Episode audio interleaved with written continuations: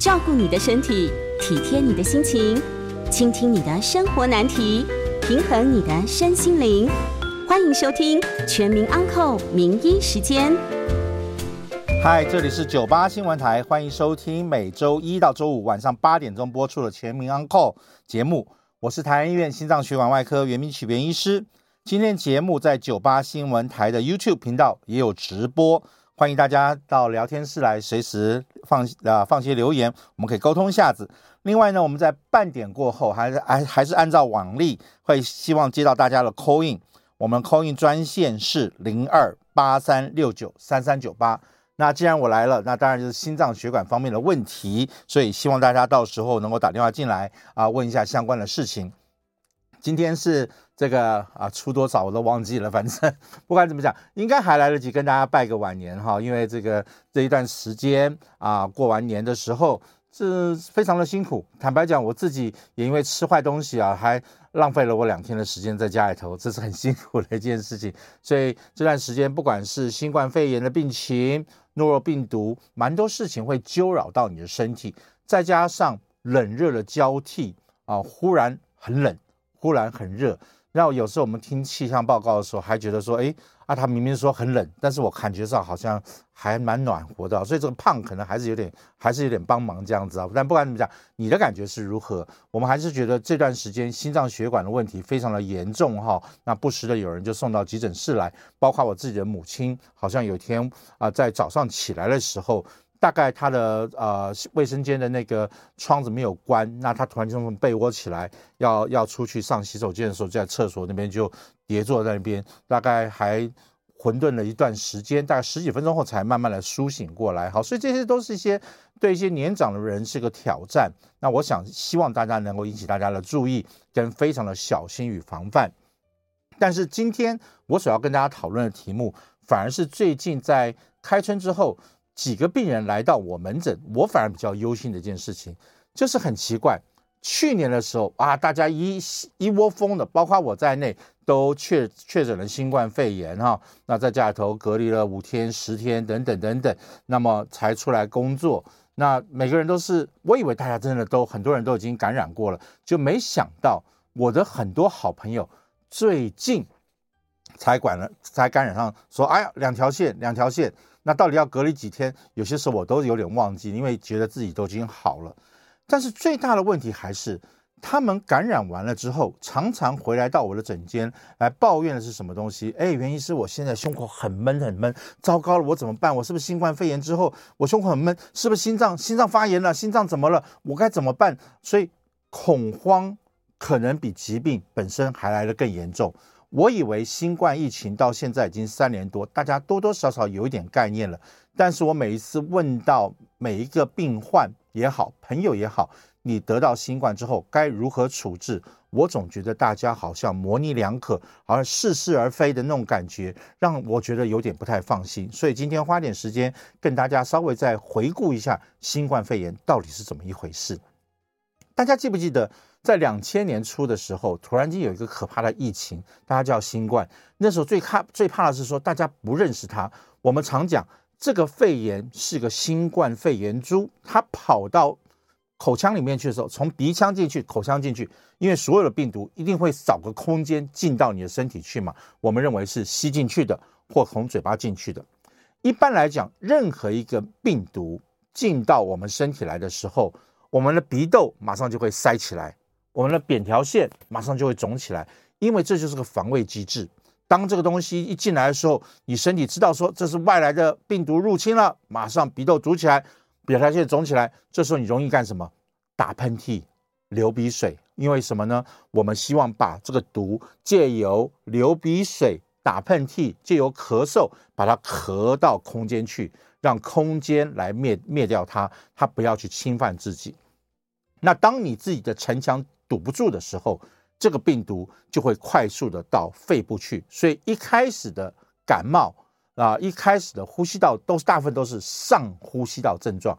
上呼吸道是哪里呢？就是鼻咽、喉咙这一块，大家就要知道说上呼吸道。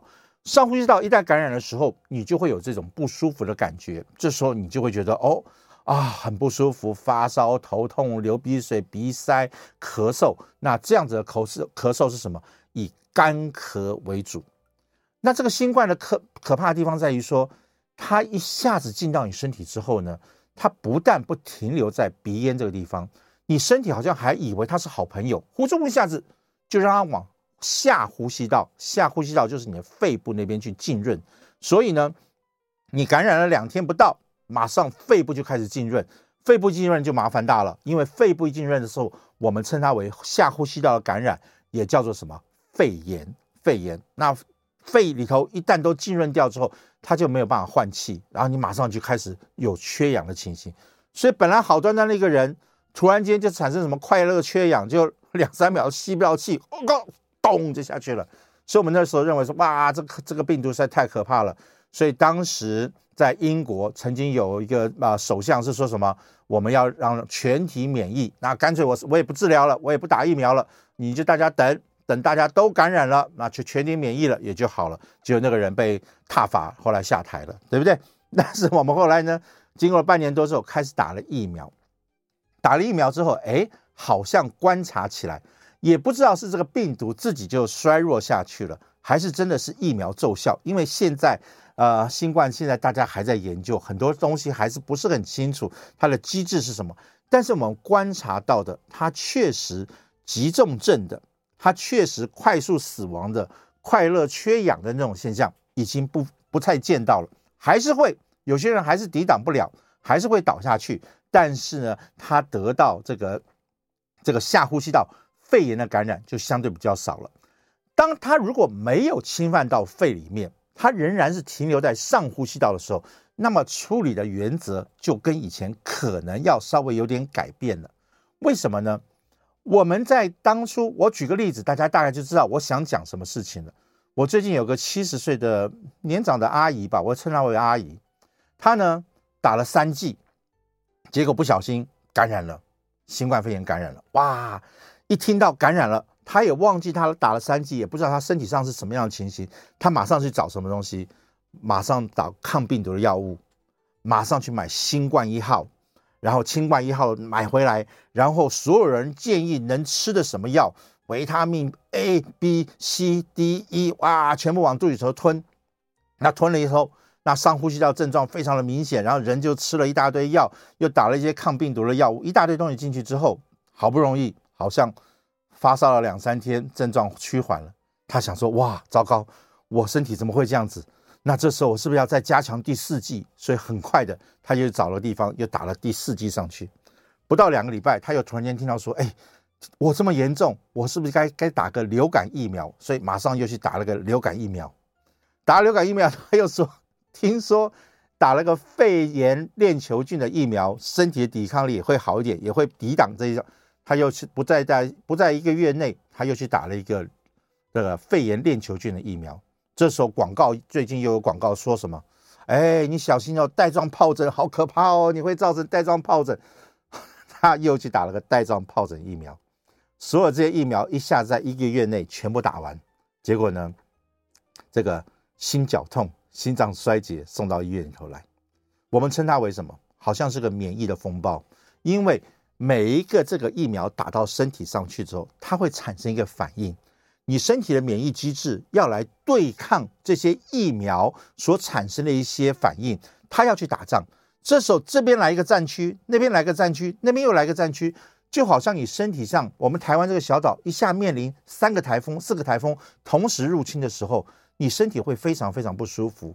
所以这个病人终于倒在倒下来，送到急诊室的时候，那我们做医师的能怎么办？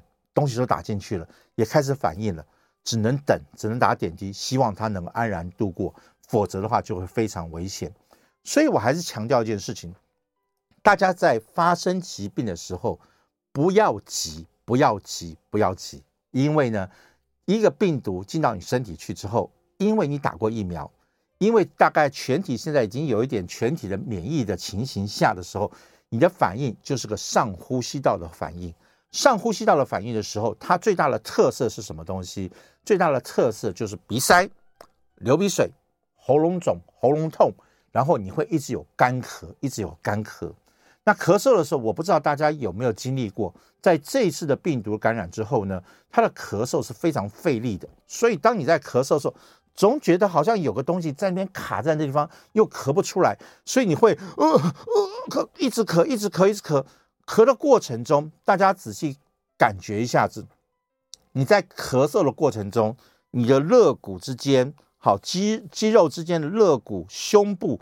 都会很扩张的去排动它，那这个时候对这个胸部的扩扩张与收缩的过程中，它的肌肉都会造成一些受损，受损之后可能是肌肉的疼痛，肌肉的疼痛。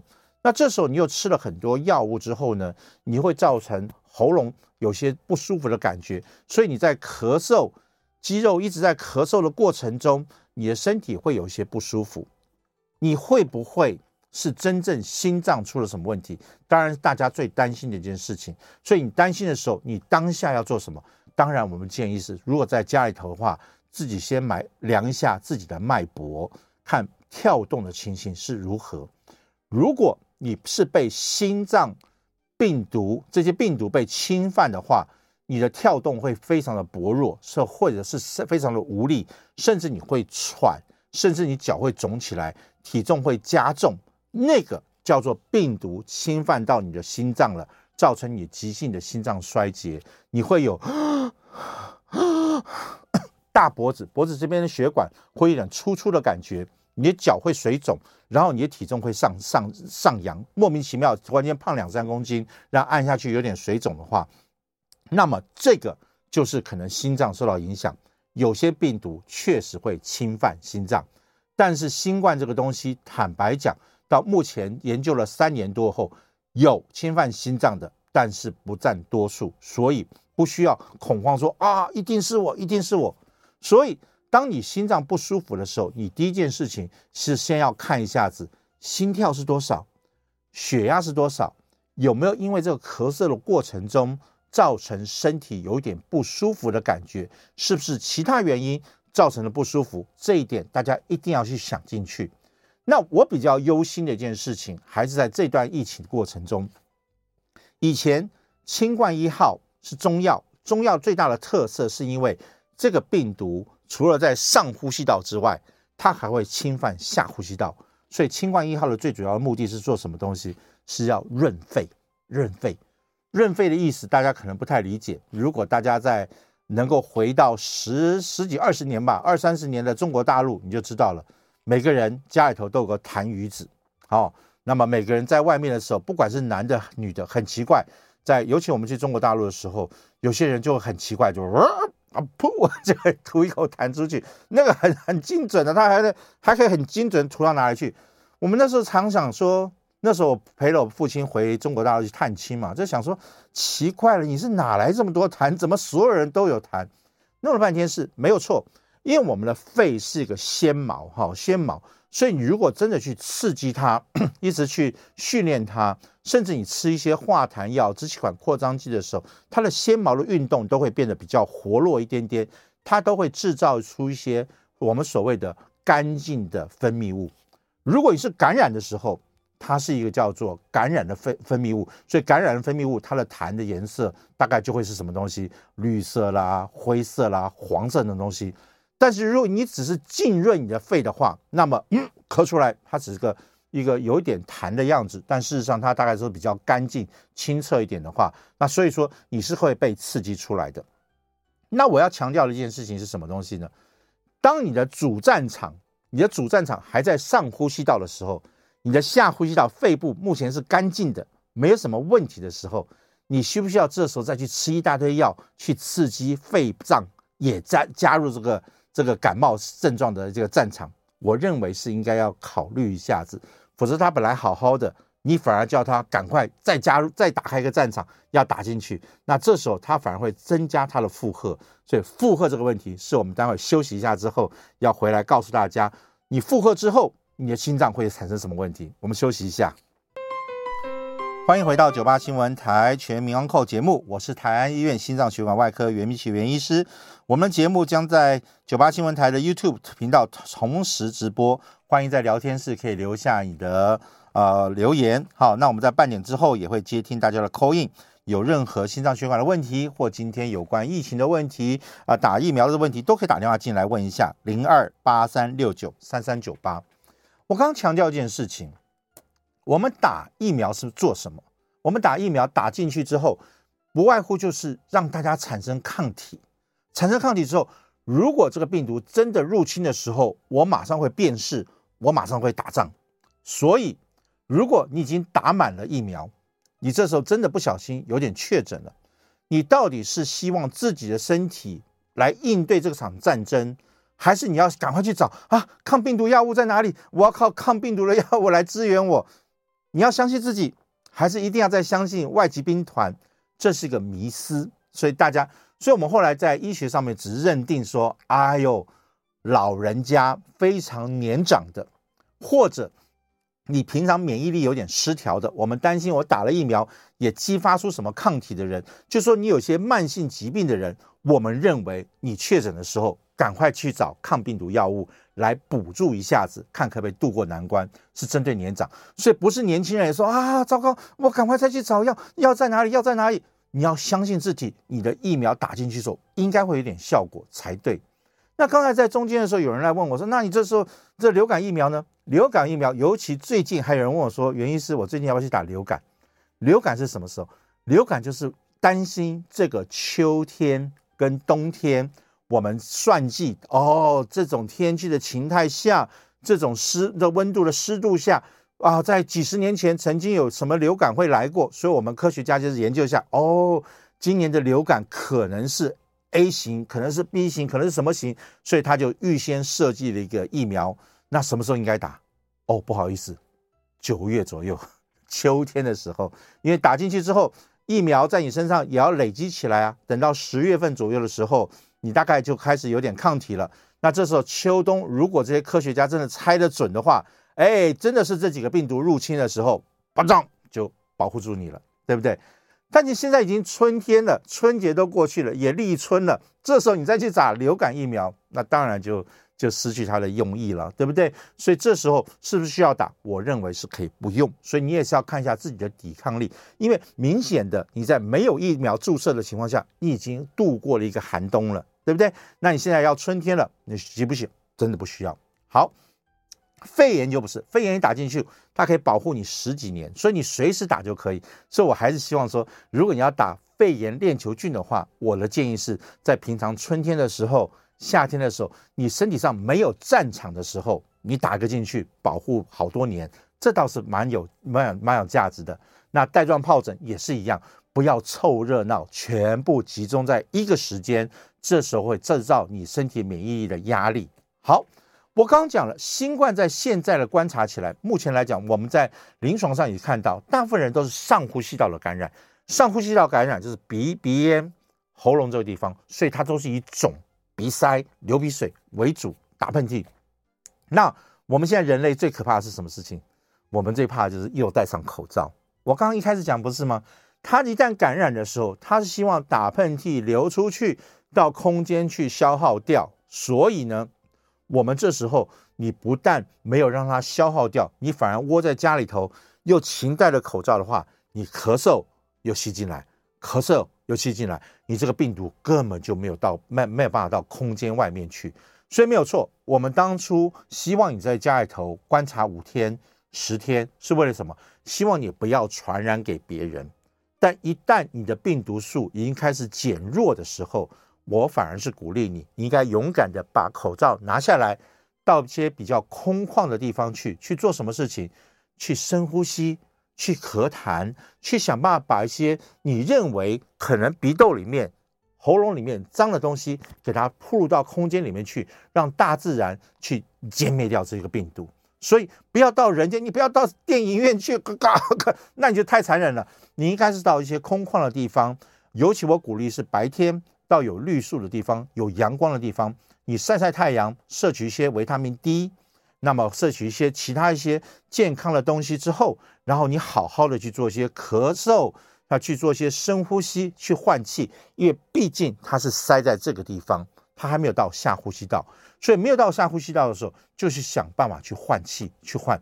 然后趁人多的时候戴上口罩，因为你希望能够保护别人，也不要害到别人。但是有机会的时候，就要把窗户打开流通。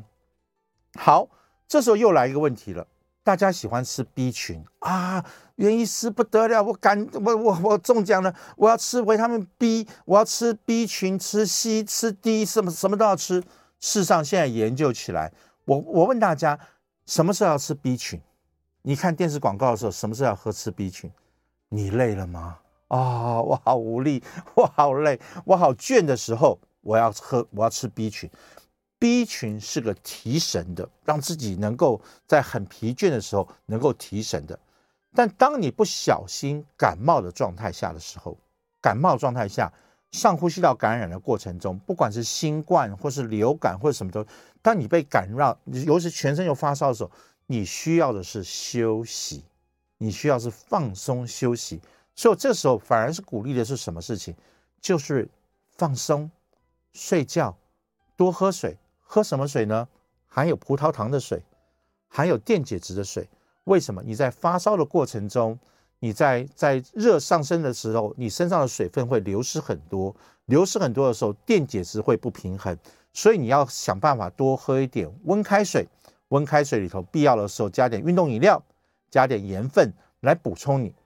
这时候你身体正要休息的时候，你又说啊，我要吃大量的维他命 B 啊，让它亢奋起来，那他就没有办法好好休息了。所以这两个又产生了个小小的矛盾的现象。所以我们认为是说，当你不幸的确诊的时候，先第一件事情，把自己找一个安全的地方，因为我要做的事情是不要把这个病毒传染给别人。当我在一个安全的空间的时候，我尽量把口罩拿掉，因为当你咳嗽出去的时候，病毒在空间少了人体的作用的时候，它很快的就会死在路上，马上马马路上或任何你咳嗽能所及的地方，通常我们认为是三公尺了哈，就你一咳嗽，它能飞就是在飞这么远的地方，所以如果你在自己房间的话，你就咳嗽完了之后一天。用用这个漂白水啦，或者消毒什么东西，好好的擦一下这个你可能走过的地方，基本上它就会被歼灭掉。好，所以病毒也不是那么可怕的东西，那你不要传给别人。一旦你稳定了，可以出去的时候，人多的时候你戴上口罩，人少的时候你想办法深呼吸，想办法让自己放松。我们现在可以证明的是说，在一个发炎后的修复，我们身体上需要的是什么？维他命 C，维他命 D。维他命 E 还有锌这几个东西，这几个原料是比较在修复上面帮忙的。很疲倦、很累的时候，我们希望大量的 B 群来提神，哈，喝咖啡因啊等等。所以不要用咖啡因来提神，不要因为身体倦而提神，不要因为你在很不舒服、身体在发烧的时候，你反而去喝很多含咖啡因、含刺激的东西，说醒过来、醒过来、醒过来，这样对身体来讲。反而是一个非常大的挑衅，所以把握这几个原则之后，你就知道台风经过的时候，难免会破个窗子或破个什么东西。那这时候就要慢慢等它修复，你千万不要急躁。很多病人会说：“哦，好急，我不行，我一定要赶快想尽办法去找找看秘秘方啊！听说这个中医有什么秘方？啊，听说西医有什么秘方？啊，我要看医师，我要看什么？就拿了很多很多的东西出来。所以我现在只是再次提醒。”如果是上呼吸道感感感冒的时候，或是上呼吸道感染的时候，我们通常俗称的，就是简单的告知我们的医护人员去注意的是什么东西？以痰的颜色，因为上呼吸道感染的时候，它大概就是一些白色的分泌物，比较没有一些色素，比较没有那种很很浓稠的痰会出来，很浓稠的痰多半是从下呼吸道下呼吸道。肺部挤上来的，所以你在咳嗽的过程中，你如果发觉只是咳、干咳、喉咙痛、喉咙肿、声音沙哑，并没有很多分泌物的痰的时候，有些时候我们会估，我们会把它归类成是上呼吸道的感染。这时候只要症状治疗就好了，这时候不需要吃抗生素，不需要吃什么东西，只要是休息，多喝温开水。让身体能够消肿，让身体的抵抗力能够自我来抗衡一下子，想办法让自己能打赢这场战争就可以了。不要忘记了，你已经有一剂、二剂、三剂的一些疫苗这边，它已经在身体上产生一些作用的时候，所以丑媳妇进见公婆，没错，病毒来了，你就让他去打个仗。比如说大家现在统计起来是以轻症，好轻症，有些人是到重症没有错，但是轻症的还是占大多数，所以大家不需要很恐慌。OK，当你在经过了两三天后，烧仍然不退，然后你仍然觉得哇肿到不行，然后开始发生有一些。分泌物是变成有色、有痰，而且你觉得声音有点咻咻咻，就是那种有点气喘的声音的话，那糟糕了，那代表你的第一线的防线好像有点失守了。这个病毒好像有点浸润到你的肺部去，进入到肺部去后，它可能还会引发一个小小的小肺炎的现象。那这时候就会产生一些有色的一些痰，有色，所以你会咳嗽的过程中，咕咚啊，一个黄色的痰。绿色的痰，灰色的痰，所以有些时候医师会问：“哎，是什么颜色的痰？”我们大概可以猜出来，可能是什么细菌的感染。那可有没有可能是上呼吸道感染影响到下呼吸道？那是不是每一个人都要恐慌说：“哦，我上呼吸道出了问题，我下呼吸道一定会出问题，所以我只要上呼吸道有，我下呼吸道就要开始作战，要备战，要开始吃一些抗生素什么东西的？”目前全世界的统计是告诉我们不需要。所以以前。在我还是很年轻当医师的时候，你只要一感冒一什么就要吃抗生素，要吃这个吃那个，后来全部被推翻了。是说下呼吸道还 OK 的时候，坦白讲，你可以让下呼吸道先在那边等一等，备战就好了。直到它真的有问题的时候，你再又投抗生素，这样子比较好，否则会造成抗生素的泛滥。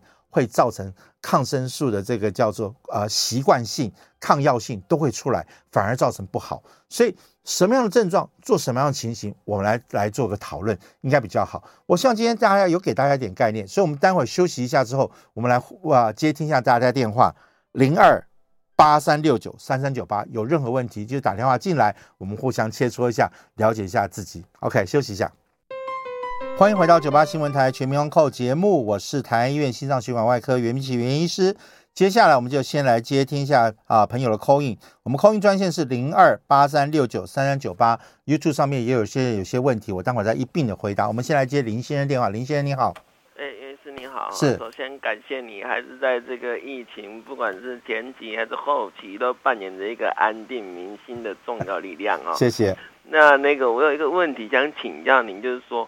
我有一个朋友哈，她是一个大概是五十三岁的女性，然后日前呢，就是过年跟朋友聚餐完以后，走路走到一半就突然嘣就倒下去了，然后呢，她也没有什么三高、血管阻塞的病史，然后我就怀疑说会不会是他有精神方面的状况导致他压力太大，可能会引起我们心脏科常常见到的一个叫做迷走神经性的晕厥。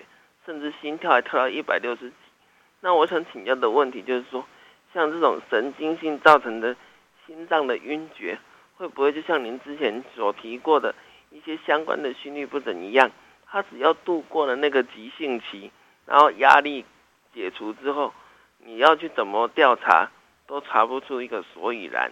迷走神经在我们这个心脏科里面，它是有一个可以检查的工具吗？啊，想跟您请教，刚好收听，谢谢。刚好相反啊，林先非常抱歉，迷走神经是最难检测的一个东西哈，因为它是因为身体的什么事情而产生一个反应，所以当一个五十三岁的人吃完饭好好的走出去，突然间会倒下来的时候，你一定要去想想看，在饭吃饭的过程中发生了什么事情。常常见到的几件事情是什么东西？因为你刚吃过东西，所以应该跟血糖就没有关联，对不对？那这时候你突然间站起来好好的，然后咚一下倒下去，多半就是发生了心律不整。那心律不整是什么样的心律不整？最容易发生，通常我们会怀疑是不是这个人的血压太低。好，因为你在吃完饭、喝完很多酒啊，或什么东西，你突然间从座位上站起来的时候，你到脑部的血液会不够，因为本来很多血液都会到肚子啊、肠胃道那边去运作，甚至你坐久的时候，喝了一点酒之后，血管会扩张，扩张之后你的血液会沉在下面，所以你瞬间站起来的时候，脑部的血会不够，眼前一片黑暗，嘣一下就倒下去了，所以这个时候它会出现问题。那第二个就是刚刚讲说心律不整，心律不整就是迷走神经突然间太亢奋了，那就看席间有没有人刺激他，讲了一些什么刺激的话，他一激动的时候，心脏莫名其妙就开始颤动，一颤动的时候，我们讲我们正常人的血心跳大概在七八十下左右，当什么原因刺激他，诱发出了心房颤动的时候，心跳一下子会跳到一百五、一百六，那瞬间血就没有办法填满心脏。那没有办法填满的时候，下次打出去的话，大概就是一部空车。空炮弹打出去，空炮弹打出去的话，身上血液就会不够，尤其到脑部的血液会不够的话，他一下就会倒下去，所以这是非常可怕的一件事情。所以还是要去了解说，这位病人，你这位好朋友五十几岁，他到底处在什么样的状态下？他到底发生了什么事情？那他想办法在清醒之后，要想办法回顾一下子当时发生了什么样的事情，因为瞬间的昏倒过去，事实上发生的情形非常非常多。我一个病人，他更可怕的是，他是也是一个自律神经可能有点失调，那他就是莫名其妙，就是在任何时候走路走得好好的，咚一下就倒下去。那这个反而叫做我们有一个叫做叫睡美人症，那有些时候莫名其妙就睡下去了，睡下去后在三五分钟之后又醒过来，这是非常可怕的一个疾病。所以不管怎么讲，还是查清楚会比较好一点点哈。那么。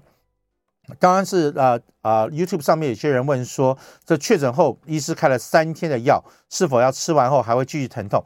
其实看个人，因为我们一般认为我们身体是非常敏感的，当有个外来病毒进到我们上呼吸道，那上呼吸道一旦肿起来之后，扁桃腺肿起来，鼻窦肿起来。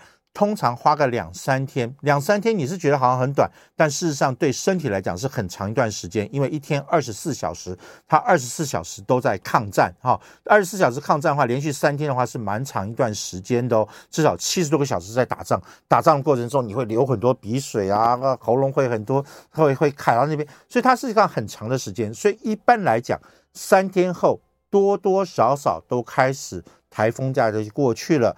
你的鼻窦就应该开始稍微消肿一点点，咽喉那边扁条线应该稍微消肿一点点，你应该会觉得比较舒服一点。因为这段过程中，所以我们认为在前面这段时间最好的方法就是热敷，热敷让身体知道说，我知道坏人进来了，我知道，但不要防卫过度，因为防卫过度的时候，我吸不到气了，我反而很痛苦。那你要想办法让身体知道，那这方法怎么让他知道？第一个，吃点消炎消肿的药物。消炎消肿的药物，让它能够稍微放松一点点。第二个，吃一个抗这个发烧的药物，大代表说我知道三十八度左右就够了，千万不要往三十九、四十度冲。三十八、三十九，那三十七度半，我知道问题了，那他就放松。放松的话，这时候赶快补充电解质的水分。补充水分，补充一些什么东西，让身体的血液是说，哦，我了解我身体遇到状况了，所以赶快给他能量。所以我刚刚讲说，为什么要给点葡萄糖？所以大家想想看，我们到急诊室去干什么？都是打个点滴嘛。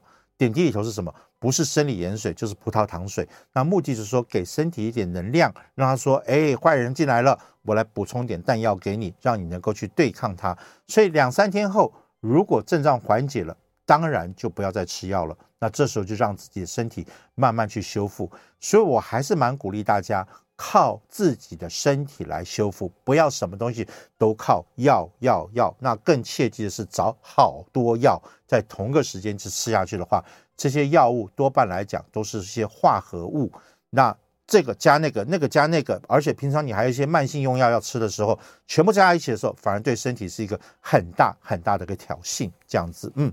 好不好？所以如果大家有电话咯，有有 call in 的话，还是希望大家打电话进来哈，零二八三六九三三九八。那另外他是说，如果今天真的没有胸口胸闷的问题的话，心脏血管问题，当然欢迎随时也是可以来提问，不要客气哈。那么啊，他四十八岁一回来就啊哈，好像肌少症，心脏。我跟你讲哈，四十八岁，在我的认为。在我的认为，他应该没有事情，除非他真的是有什么不好的情形。所以四十八岁，在我们不管是男孩子也好，女孩子也好，在我的认为，除非你自己本身有一些什么慢性的疾病，好像我们在四十八岁的时候，其实最担心的还是癌症。所以癌症的话，如果你有定期的做公司的健康检查，或定期也做一些抽血的检查，因为现在有很多癌症的一些什么啊、一些指数，对不对？一些你抽个血就看一下大肠癌有一个叫 CEA，那肝癌的话有叫做呃这个胎儿白蛋白的那个指数，好，或是女孩子的卵巢癌或什么的，它都有一些指数可以去做参考。有参考的时候，如果它偏高，你当然更是要去找问题在什么地方。如果没有这方面的问题的时候，我倒认为四十八岁左右的时候，应该还在人的一个黄金状态下。那这时候，你如果你真的身体有点不舒服的话，你要去先查查看，到底有没有什么身心灵的障碍，有没有受到什么样的刺激，睡眠好不好，会不会像我一样肥肥胖胖的？我今天我真的胖胖的哦，有些时候爬个楼梯到二层了，我就 喘得要死。它确实会这样子，所以你要去了解一下，大概你身体上出了个什么样的状况。那这时候来帮助你会比较好一点点。那四十八岁如果是女孩子的话，我们会比较担心是不是进入到所谓的早期的更年的状态，因为女孩子在进入到更年期的时候，她最大的特色是什么？热潮红、心悸、莫名其妙这痛那痛，然后查了很多半半天查不出原因。所以在这类的病人的时候，我反而也是鼓励大家，心脏血管是最容易检查的一个东西，你只要来到医院。做一些心电图啦、心脏超音波，或者让人家仔细听诊一下子，我就知道你心脏有没有问题。没有问题的话，我们就先把这一块先放到旁边去，然后我们来找找看有没有可能是癌症，有没有可能是胃癌、大肠癌。那肝胆超音波简单的做一做，你就把这个问题就摒除掉了。所以这时候你就比较容易去面对它。那我们就可以去看它，好不好？我来接杨小姐的电话。杨小姐你好，你好，我想请问你我。去年哈身体健康检查的时候，心电图检查是异常，然后他是写左前树枝传导阻滞，正常窦性心律，我不知道什么。啊哈，想请问医生。好，心电图一个简单的心电图是表示出当下心脏的反应。那么心脏传导是从心脏下来之后，它有分右右边，有就讲普通点话就是右心房、右心室。左心房、左心室，它这样子传导，让心脏能够嘣嘣嘣嘣嘣嘣很规律的跳动，而且它刚刚讲了很规律的跳动，所以当它出现所谓的左心室那边有传导障碍的时候，就代表说你的左心房跟左心室之间好像沟通有点障碍了。理论上应该是心房跳完，心室跳，心房跳完，心室跳。它两个沟通有点障碍的时候，它就变成各跳各的，所以它有分轻微的，所以我们就分一度、二度什么什么东西的。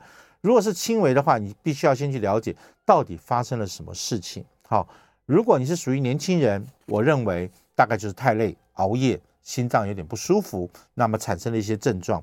如果是年长的话，你一定要想想看，是不是本身的发电机出了什么问题，导致它在传导上面出了一点小小的障碍。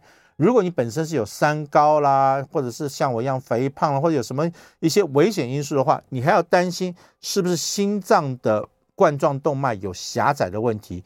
导致供应这个这个心电这个心电传导这一块的肌肉好像有点受损，导致它传导上出了一些什么障碍。所以不管怎么样，这些东西都是蛮好克服的。那当然，临时一次的心电图有时候看不出个准确度来，所以有些时候当我们怀疑有这个情形，那你身体又确实表现出有点不舒服的状态的时候，我们就会鼓励你去背一个二十四小时心电图。那不要忘记了。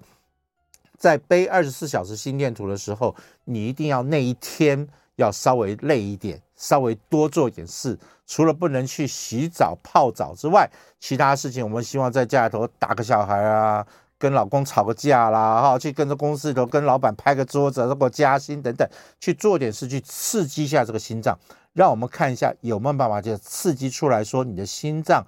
到底发生了什么样的事情？它到底呈现出是个什么样子的心律不整？那么这样子的话，我们就可以比较清楚知道说，来判断是哪一类型的，到底有没有它的障碍，然后再从障碍中再告诉你说，是用药物去治疗它，还是用生活生活作息来改变它，还是要做什么进一步的一些处理？那这样的话，可能对你来讲会比较好一点点。嗯，好。所以呢，我刚刚讲了。我们心脏在受到刺激的时候，不要忘记一件事情：心脏在咳嗽的过程中，它用了很多胸部的肌肉，所以肌肉在过剩的时候，就像你打球打过多的时候，肌肉会酸痛，所以肌肉有时候胸部的肋骨、肋排之间的肌肉有时候也会产生一些疼痛的情形。我们休息一下，再跟大家再再分析。欢迎回到九八新闻台全民安扣节目，我是台安医院心脏血管外科袁明启袁医师。那么欢迎大家持续打电话进来，零二八三六九三三九八，任何有关心脏血管方面的问题或一般生活生活上医学上面的问题，你有任何问题就可以打电话进来哈。因为我们在在等待的过程中，有一位呃应该是叶先生吧还是什么的好书分享，癌症不是病，他本来就是个身体求生。当然我跟你讲哈。癌细胞是身体上最强而有力的细胞，因为它就一直繁殖，它一直繁衍，然后你就刹不住车，然后它对它自己来讲是好的，但对身体其他正常运作、希望它平安无事的人是个坏东西。所以，我们把癌细胞事实上是强而有力、生存力非常强的细胞，但它我们把它认为是不好的，因为它会侵占太多大家正常的东西，所以。有好有坏，你要知道身体到底需要的是什么东西，我觉得这是比较重要。林先生好像又有点问题，我们先我们再接一下林先生电话。林先生好，哎，是，你好哈，是这个很多在我身旁周遭的这更年期的妇女哈，她们都有的时候都会有一个抱怨说，我的心脏就这样蹦蹦蹦，然后跳了一下之后就那个一下，然后再继续跳，然后他们就觉得这个心窝有一点痛痛的不舒服。啊，之前有听您提过这个心绞痛啊，心绞痛在医学上有分成不稳定性的跟稳定性的心绞痛哦，而且那种更年期妇女的这种啊心脏的不舒服啊，她如果是来补充一点荷尔蒙呢，啊，是不是能够有相对应的帮忙啊？以上的问题跟您请教，我在家收听，谢谢。林先生应该是这样解释哈，我们不要去。往下断语说啊，一定是什么东西？没有一定，所以一定还是要针对那个个案，它到底出了什么问题。我刚刚讲说，只是说四十五岁以上的女孩子，不幸的可能会进入到更年期的症状，所以她有些症状到底是不是更年期造成的？我们最简单的方法是先用排除的方法，是不是有心脏病？是不是有不好的？是不是你太过劳累？因为太过劳累，什么东西？都会造成心脏，刚才您所讲的，会突然间跳跳乱跳一下子，这叫做心悸。心悸最常发生的原因就是睡眠不好、缺乏运动，所谓的过劳的现象。过劳的现象就会产生心悸。所以，如果是过劳，你要不要怪在更年期？当然不要怪在更年期啊！我的意思说，如果说你的正常作息做得很快乐，生活很正常，十点多、十一点钟就去睡觉了，睡到早上清晨，那这时候还是有心悸的时候，我们就要去查是什么什么原因可能造成的。所以不要去特别，我们只是说这些。我们听这个节目最大的特色就是去了解。我们不是常讲吗？我们心脏有三大问题，一个是心脏血管的问题。一个心脏构造的问题，有没有二尖瓣脱垂啦、主动脉狭窄啦？第三个是心脏心律不整的问题，这三个彼此牵连在一起，有时候单纯存在，有时候牵在一起的。所以到底是什么东西？我还是希望说，你把你的详细的记录、详细的时间、发作的状态是什么样的心情讲清楚之后，来到医院，医师就会帮你做一些相关的处置跟诊断。我们再来接黄先生的电话，黄先生你好。好哈，是，呃，我岳母今年七十五岁啊，她有点微胖啊，她有个状况就是说，她可能就是煮一顿饭，然后有点操劳下来，她才常常觉得说胸口痛。嗯哼，啊、虽然医生好像有开什么那种那种，就是针对她胸痛的的药药名，我突然忘了。嗯哼，但是她又很不乖，又非常的铁齿啊，啊，常常药就。吃不到一半就不就不吃了。OK，啊，啊，不晓得说他这种行为会不会有什么重大的的危险？因为毕竟心脏问题不能开玩笑。Okay, 没错，我跟你讲，黄先生，我跟你解释一下子哈。七十五岁本来就是我们认为心脏一个非常挑衅的年纪，好，因为心脏本身我讲了有心脏血管的问题、心脏构造的问题、心律不整的问题。任何一个东西都可能造成七十五岁一个年长者的不舒服。你刚刚讲的重点了，他是做完饭才觉得不舒服，也就是他在劳累的情况下会觉得怪怪的。这时候我们就应该会要去查心脏血管有没有缺氧的情形，就好像你开车，你想踩油门，油门却上不去的时候，你就会有不舒服。所以你必须要去理解一下，如果他在不做饭的时候，会不会有类似的症状？那通常来讲，我们做医师的，我们最忌讳就是有时候吃药，有时候不吃药，因为心脏血管疾病跟所有的慢性病，它是一系列下来的，它不是感冒啊，吃两天药就好了。我们刚刚讲今天的主题是感冒，重症感冒的时候，你吃个三五天药，它有时候会度过那个风暴，你就好了，你可以不用吃药。但是糖尿病、高血压、胆固醇。它是一系列下来的问题，有时候你把药吃下去，它只是控制住病情。那我们最忌讳是什么？云霄飞车式的治疗。你有高血压哦，你一吃药，血压降下来很好。你突然间又不吃，轰又冲上去哦，你再去找药，又下来，又上去，又下来。就像你给个乞丐，你时给他钱，时不给他钱；你时给他食物，时不给他食物，他更痛苦。懂我意思吗？哈，所以说，在这种情形下，我们还是很希望知道说。你的好，当然你听起来像是好女婿，还会在在乎丈母娘的问题哈。这好，先给你鼓励鼓励。所以你一定要先问一下你的丈母娘是什么情况下发生这个问题，她本身有没有三高，有没有所谓的心脏血管疾病？刚刚乍听起来是有点微胖嘛，对不对？微胖下，那血糖高不高？胆固醇高不高？血压高不高？把这几个危险因素先掌握住之后，我们就可以比较能够去判断他的不舒服是不是跟心脏有关系，还是其他真正造成的一些原因。哈，七十几岁如果微胖要做家事，确实会有点有点小不舒服。哈，所以这是我们希望能够告诉大家的一件事情。好，那再来呢，我刚刚还是强调一件事情，当你不幸在咳嗽。用力咳嗽的时候，大家知道，用力咳嗽的时候，肋骨之间的肌肉会酸痛，肚子会酸痛，所以有时候咳久了之后，哇，肚子还会有点酸痛。有些人认为说，啊，这样好像做仰卧起坐一样，没有错。你做完之后，胸口就会有点不舒服。你胸口不舒服的时候，你就要先去断定一下，它到底是胸口不舒服，还是我真的吸不到气。如果因为很多新冠肺炎之后的病人，大家会很担心说：“哎呀，我吸不到气啊，我好恐慌。”其实不要恐慌，这时候反而就是我刚刚讲的，打开窗子，让空气流通，减少戴戴口罩的机会。人少的地方，口罩拿下来，深呼吸。我比较鼓励的做了什么运动呢？像有点像太极拳的运动，吸气，吐气，吸气，吐气，让每一口气。要换到饱，然后一定要想办法用一些小小的药物，能够让自己能够晚上能够稍微平静下来，好好的睡一下觉。所以这时候咖啡适不适合喝？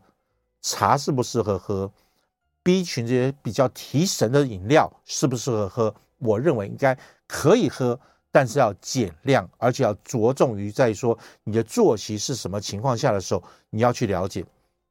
唯一有可能病毒侵犯心脏的时候，是因为病毒本身，病毒在血液中很难流。为什么呢？因为到经过心脏的血太快了，轰咚轰咚就被打出去。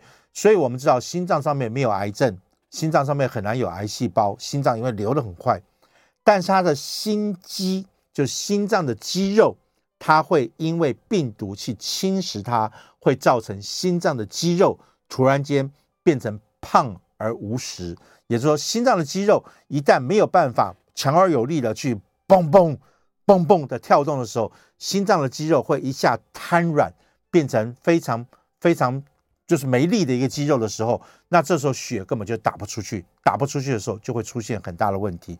但这种叫做心脏的衰竭，所以如果说你真的不幸，是新冠之后，或任何的流行性感冒或什么重症之后，导致心脏有点衰竭的话，你的表现都是以喘、心脏无力、血压会很低、心跳会加速，然后你莫名其妙体重会增加，然后你脚压下去后有点水肿，这些情形大概我们才会归类说啊，惨了，你的病毒侵犯到心脏去了。这时候我们在超音波下也会很清楚的看到说啊，心脏不拉，跳不动，咣咚，咣咚，好像要走不走的那个样子。那这时候就很清楚是辨别。所以你的医师用听诊器就可以告诉你有没有问题。我们用临床看一下，所以不需要恐慌，不需要急。那只是说，经过了这个不舒服的过程中，你的身体一定会有点反应，所以给他点时间，相信自己，蔬菜、水果、休息、水分、糖分，这些都是一些修复的原料。给了它之后，你身体上自然会说：“谢谢主人。”你也知道，经过台风，我有点辛苦，谢谢你这样呵护我。我相信就会比较好一点点。所以还是一样。我以为新冠真的过去了，但是目前还是有很多人在确诊，所以大家要小心。得到了不要害怕，好好的度过这难关，因为毕竟你打了一些疫苗，你身体上应该有一些抵抗力，应该会有些记忆会来帮助你度过这些难关。